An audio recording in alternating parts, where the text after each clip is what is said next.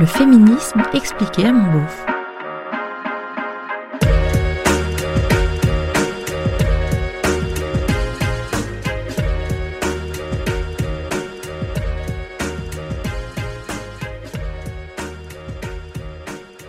C'est quoi l'universalisme? Depuis quelque temps, on entend beaucoup parler de l'universalisme, et particulièrement dans le féminisme. D'ailleurs, on parle surtout de la crise de l'universalisme. On m'a demandé si je l'étais, moi, universaliste, et j'ai pas bien su quoi répondre. Parce que peu de temps avant, j'avais lu sur un compte Insta féministe que j'aime bien L'universalisme, c'est de la merde. Ça me paraissait pourtant sympa, moi. Alors en fait, cette notion est issue des Lumières et part clairement d'une bonne intention. L'idée, c'est de mettre en place des droits et des lois universelles qui sont les mêmes pour toutes et tous. Être universaliste, c'est considérer que nous valons toutes et tous la même chose, peu importe le sexe et le genre, la race, la religion. Concrètement, et l'école de mon enfance portait très fort cette valeur, il s'agissait de faire disparaître le racisme, par exemple, en faisant disparaître l'idée même de race. Pas con dans le fond. D'ailleurs, j'utilise le terme de race par facilité de langage, mais ma prof de bio en cinquième nous avait bien expliqué que scientifiquement, ce terme-là est impropre pour qualifier les différences ethniques. Et de fait, j'ai l'impression que le mot lui-même est raciste. Bref.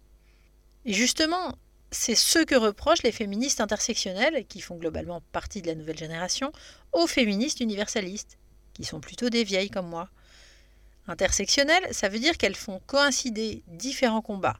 Si on est femme et noire, par exemple, on est à l'intersection entre racisme et féminisme. Cette vision-là du féminisme considère que l'universalisme, au lieu de faire disparaître les oppressions en affirmant qu'on est toutes et tous pareils, fait plutôt disparaître les minorités au profit des dominants et des dominantes.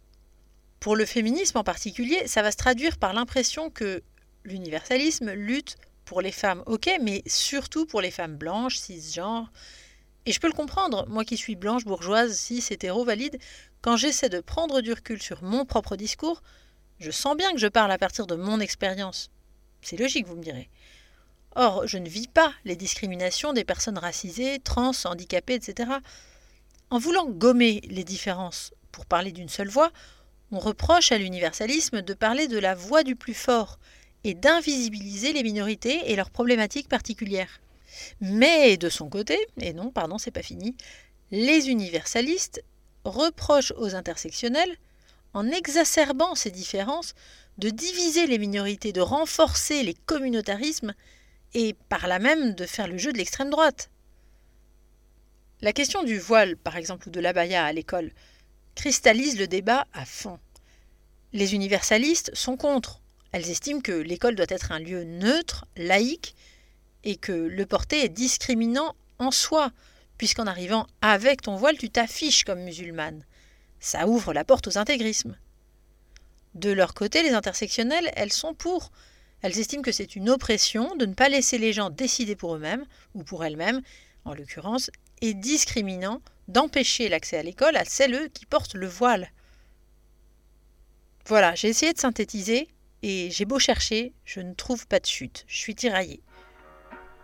Quant à toi, je te laisse te faire ton avis.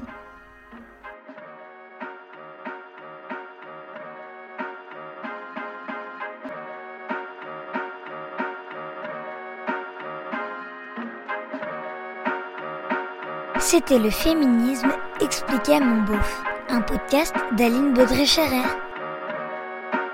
Si vous aussi vous vous questionnez sur le féminisme, si vous voulez savoir pourquoi les féministes ont du poil aux pattes ou portent un clito en pendentif, pourquoi elles plombent l'ambiance en soirée et ce qu'est la théorie du genre, si vous trouvez qu'elles en font trop et si vous avez envie de comprendre, posez-moi vos questions sur Instagram ou Facebook Féminisme à mon beauf. Ah oui, et si vous pouvez ajouter des étoiles et des commentaires hyper sympas sur vos applis de podcast, ce serait vraiment hyper cool de votre part.